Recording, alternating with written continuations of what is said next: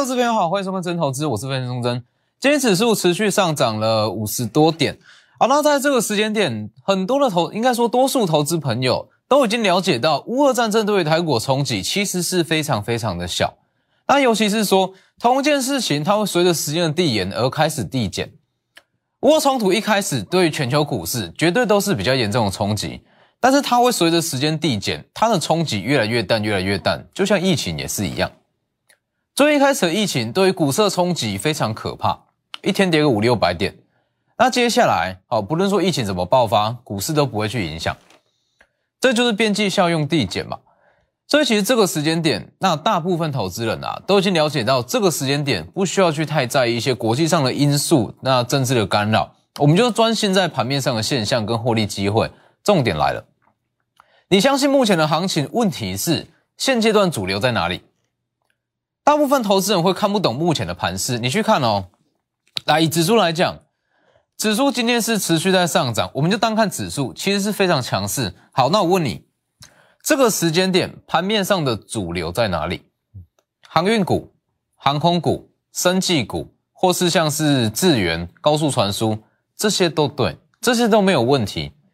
也就是说，其实这个时间点，你要说盘面上什么样的股票、什么样的族群是主流，其实讲不出来。强势族群里面有弱势股，弱势族群里面有强势股，所以也是因为说这个时间点的盘面现象非常非常零散，可能说东一块西一块，四处都是机会。那如果说你没有仔细去看盘面上的结构跟盘面上的现象，你会觉得说乍看之下啦，会好像这样子的行情没有太多的获利机会，没有太多的操作空间。但事实上，你换个角度来想，说处处是机会，乍看之下不好操作。但是你换个角度去看，处处是机会，它其实也就是哦一大堆的获利机会，是吧？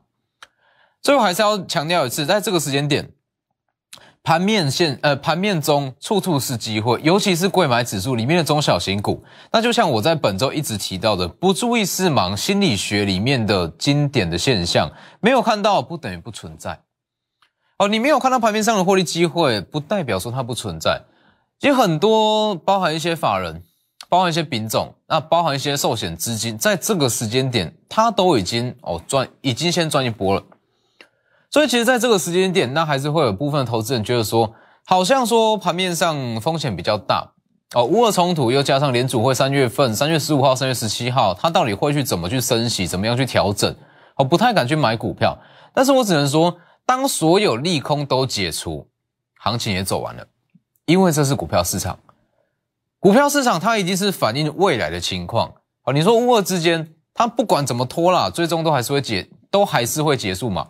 好，既然会结束，很多资金早就开始进场买，而且其实整个股票市场它会存在所谓的模仿效应，跟它会去学习一些历史的经验。我们以历史的数据来看，所有重大战争过后，股市都是大涨。好，那当市场有这样子的认知。认知到说，所有大呃所有的冲突过后，股市都会大涨，他现在自然会去买股票，是不是？他已经提前在反应了，所以这里来很多人在等，所有利空都结束才要去买，所有利空都解除，行情也结束了，这就是股票市场。所以你说什么时候是最好的买点？现在就是最好的买点。那当然你会收看说一些股票分析的节目，就代表说你是想参与这段行情，但是可能说寻找不到机会。那也是说，因为现阶段盘面机会比较混乱，所以其实不容易下去说好从单一的产业族群去做切入。所以为什么我一直强调，你在今年你的操作需要有策略性，你才会知道说今天当下你该去做什么样的动作，而不是说今天资源强，今天创维强就跟着去追，不是这样啊。所以我才会说，其实我们从一月一号一直到三月份。我们的操作都是围绕在策略一跟策略二，当然也是有，当然是创造出非常多成功的案例。好，那你有了策略一跟策略二，你会非常清楚今天好这辆强势股上来，你要不要去追，要不要去买？创伟涨上来，要不要去追？拉回能不能买？你会很清楚知道。所以你去看，包含像今天的航空股，航空股，那我一直在强调，它是很典型的策略二。在正式说各国正式解封之前哦，开放出国旅游之前哦，这件事正式发生之之前，其实它的行情都会持续存在，因为有想象空间嘛。所以你去看，就以航空股为例，它是很典型的策略二，它这项题材它是集中在特定股票上，所以相同强势股拉回就是去寻找切入点。来去看今天，今天华航也是一样，来二六一零华航，二六一零的华航从年初开始讲嘛，第一次买点往上拉。二月十四号，第二次的买点再往上拉，好，接下来跌下来，我还是告诉你说，拉回就是去找买点，因为它资金没有办法去扩散，是不是？今天涨五趴，包含二六一八长荣也是，长荣行也是一样，第一次买点，第二次买点一样是在二月十四号往上拉，好，接下来跌下来，我还是告诉你，这是一个第三次的切入点，因为它是属于策略二，在这一项题材正式结束之前，行情会休息，但是不会结束。因为它有想象空间你说这个时间点，长荣航跟华航或台湾虎航，它的想象空间其实非常非常大。你说有没有可能航空公司票价涨三倍，还是会有人买单？绝对有可能。涨个五倍有没有机会？有机会。但我相信，就算涨个三五倍的机票，还是会有人去买，是吧？因为等了很久，所以也是因为存在这样子的想象空间，所以行情它不会结束。那你会听到说，在这几天啦，这几天你可能会听到说，好，长整个航空类股开始在修正，开始在稍微的去做震荡洗筹码。那你会听到这样的说法，油价在创高，油价在创高，对于整个航空股，它的获利会受到冲击。那这绝对是外行的讲法。其实对于所有的航空业者来讲，它成呃它原有成本，它占比非常非常重。它不可能因为说原油大涨啊，我们的获利就被侵蚀掉；原油大跌，我们就大赚，不可能嘛。所以，所有大型的航空公司，它一定会去做避险。哦，它可能持有原有的现货部位，那在原有期货部位会去反向放空。所以，不管原油怎么动，那其实对于航空公司来讲不会有影响。我们先不论转嫁成本这一块，单是去看它用期货去做避险，你会知道原油怎么波动，对于航空公司不会有太大影响。是不是？所以我就一直告诉各位说，这个东西就是拉回，那我们去找一个新的切入点。所以你去看，其实，在股票市场啦，那它存在很多似是而非的分析，乍听之下好像没有错，但是你仔细去思考，好像逻辑又不是这样。所以我才会一直强调说，在今年虎年升息年，你一定需要完整的策略。你没有一套完整的策略，其实你是没有办法在这样子的盘势中稳定去获利。赚到一档，下一档你不一定赚得到。哦，赚到第一档，那下一档可能说也呃不容易去找到。所以像是整体的航空类股，它就是很典型属于策略二的，属于策略二操作策略。那也是从第一次、第二次、第三次这样一路都赚上来。那当然航空股它是其中一项，那包含其他的一些新药股，新药股它也是。你看为什么会说今天呃，应该说这几天？盘面上好像没有一个主流。你说航空航运，它是不是主流？它是主流。好，钢铁、中钢、大成钢、荣钢强不强？也很强。再来，新药类股，宝林、富锦、美食强不强？都很强。你说它是不是主流？也可以算是。所以也是因为说机会太零散，所以对于很多投资人来讲，反而这样子你会去找不到一个失利点。但是就是说运用说，好，今天盘面现象怎么样？那我们就跟着下去做操作。包含像是一七六零的宝林富锦也是一样，宝林富锦当时也讲的非常清楚嘛，宝林富锦他是拿到新药拿百零，又加上说他权利金分润的期限已经到期了，他不需要去瓜分他的获利，所以毛利率自然会翻倍。二零二三年全年可以破八哦，如果说在年底顺利量产，全年破八，破八破八的情况之下，一百出头股价怎么会贵？是不是？当天讲的非常清楚，往下拉，它这个题材不可能可以扩散吧？哦，你说拿百灵这个新药怎么样去扩散到其他的股票？没有办法，它就是属于宝林富锦它本身的利多。既然是它本身的利多，资金没有办法去外溢，资金没有办法外溢情况之下，拉回我们就是去找一个买点。来一七六零，昨天涨停，今天在续涨，是不是？这就是很典型的策略二。这里往下拉，我们就是去找一个切入点，往上涨。所以其实我在今年，应该说在近期啦，那我一直强调说，整个盘是比较混乱，那比较盘盘势比较混乱的情况之下，你绝对不能看到说盘面上强什么就去买什么，盘面上弱什么我们就去卖什么，绝对不是这样。哦，你说航空股稍微震荡就去卖掉，你可能会错过后面一大段行情。好像是宝林富锦，它稍微来个跌停，我就把它卖掉，这样也很可惜，是不是？那包含像是今天的六五五零的北极星也是一样，北极星它其实就是比较特殊哦，北极星它算是如果是单以北极星这档个股来讲的话，个股它是运用策略二，因为北极星它也是。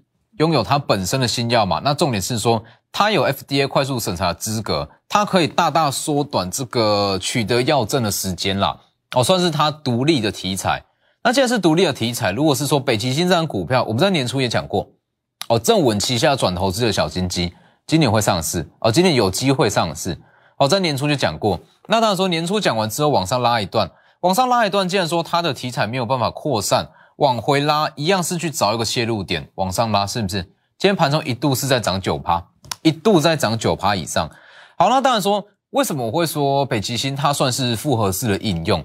哦，就像我讲的嘛，整套这样资金逻辑的操作手法，它是建立在策略一跟策略二，但是我们可以下去做延伸。哦，策略一再下去做延伸，策略二再下去做延伸。好，那当然说复合式的就是说北极星它是属于正稳旗下的小金鸡。好，那。正文跟正基跟北极北极星，它是属于一个资金区块。正文、正基、北极星哦，那你当当你发现到资金开始转移到这样子的区块，那你可以运用策略二，资金扩散，哦，正文在跌，正基在跌，或者说其他两种在盘整，我们可以反向去买另外一档，是不是？今天北极星又涨起来，那当然说今天正文它要召开法说会，北极星先涨，正文跟正基一样可以去留意，所以你去看。这就是复合式的应用嘛？用策略一在正文旗下里面找到正基跟正基跟北极星。好，那北极星这档个股，那就是独立题材，从策略一里面再切入到策略二强势股里面拉回去找一个买点。那当然必须要强调一次，像这样子，你说好用策略二是不是说它只要下跌我们就可以去买进？绝对不是，不是说随便叫你说往下回跌，在跌的过程去买，而是说往下回跌。稍微打个底部，或者说往下回跌开始在转强，我们再去进场，这才是最稳定的操作。所以你去看六五零的北极星买在这一根黑 K 码，我认为说风险太高，哦，我会选择在这个位置哦开始往上拉才去进场。所以这里这里都是一个很好的买点，往上拉，今天直接十趴。那当然说这样子的机会在目前的盘面其实非常非常多啦。那其实你只要赚到第一笔，好，你说很多人其实在这个时间点。他想做又不敢做，认同这样子的行情，找不到切入点，找不到行情，我要不要去追创维？要不要去追智源？或者说买什么样的股票？那买了又怕被套，是不是？因为说目前的盘势，如果你没有去解析盘面上的结构，你单纯看表面，你当然会觉得很可怕。但是其实你只要赚到第一笔，那你对目前的行情就会很有信心。好了，包含像是四七三九的康普也是一样，整个电动车电池。它一样会随着说，好油价上涨，那持续在发酵。今天也是一度大涨了，呃，一度上涨了二点六趴左右，来到一百五十七元，也是非常强势。那当然，四七三九康普它是属于电动车电池上游的材料，上游的正极材料。那电动车电池上游正极材料，它当然不是属于康普个人的利多，是不是？它是属于整个电动车电池产业的利多。好，你说电动车是一个不可逆的趋势，会随着油价加速生产，它是属于康普的吗？绝对不是，它是属于整个电动车电池相关供应链。所以康普如果说错过最好的买点，在这个位置不用去硬追。好，康普如果是以这样的资金逻辑来看，它是属于策略一，既然是策略一，资金会扩散，它会扩散到其他激起更低的绩优股，这一档就是。在三月一号讲过的电动车电池负极材料黑马股，今天涨势也很强，所以就是运用这样子的逻辑呢来去做操作。说在资金逻辑里面，它最大最大的特色就在于说，不要去做过度的预测，我们在已发生的事实里面里面去寻找未发生的机会，尤其是目前的盘势，哦，这么混乱的盘势，更可以凸显出这样子做法它最大的优势。已发生的事实就是资金已经开始在转往像是航空啦、电动车电池，这是已发生的事实。未发生的机会就像是这一档电动车电池的负极材料黑马股，它就有机会是接下来会涨的股票。所以所有利空都解解除，行情也结束了。你说什么时候是最安全的买点？现在就是，只要你赚到第一笔，你就会了解到现阶段的行情到底有多好赚。利用广告时间直接来电，先进段广告。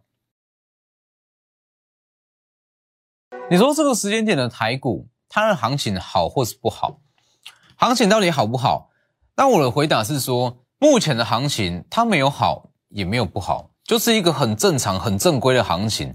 正常合理的行情就是长这个样子。其实说股龄只要说在三年以上哦，他是从前两年就开始进股票市场，他一定会知道目前的行情，它是一个很正常的行情。那如果说你的股龄比较浅，是在近一两年才进股票市场，你当然会觉得这个时间点行情好像很差，因为你是从资金浪潮开始进入股票市场，那这样相对来比，你当然会觉得现在好像很难操作。但事实上，这就是一个正常的行情，所以没有好也没有不好，里面就是存在非常多的获利机会。所以就像我讲的，其实在这个时间点，那它里面的机会很多，那只是重点是说。这个时间点要去买什么样的股票？绩优股很多，可以操作股票更多。好，这个时间点要去买什么股票才是重点？就像我所说，强势的股票千篇一律，但是赚钱的策略才是万中选一。哦，你去看创维跟智源，创维跟智源可能说好涨一档强势股涨上来，大家都有这一档强势股。好，那问题是说怎么样去找到接下来接下来会涨什么？这才是重点啊！否则就像昨天讲的。你如果说没有一套策略性，没有一套逻辑性，会变成说好做股票就有一餐没一餐的哦，有赚到算幸运，没赚到就算了，没错嘛。所以在我这两大平台，Lighter 跟 Telegram，我告诉各位的并不是说什么股票的基本面多好多好多好，而是说好什么样策略，那可以让你在股票市场中赚到钱。Lighter 跟 Telegram 记得都要加入 W 一七八 V 一七八，前面记得加小老鼠。所以我一直在讲，其实现在资讯很发达啦。那你说一档股票的基本面好坏，哦，说真的，只要你肯花时间，你都找得到。用什么 A P P 啦，那去 Google 啦，其实都找得到。问题是说，好这些东西它没有办法实质让你赚到钱，是不是？一定是要去把它加以运用，加以去融会贯通。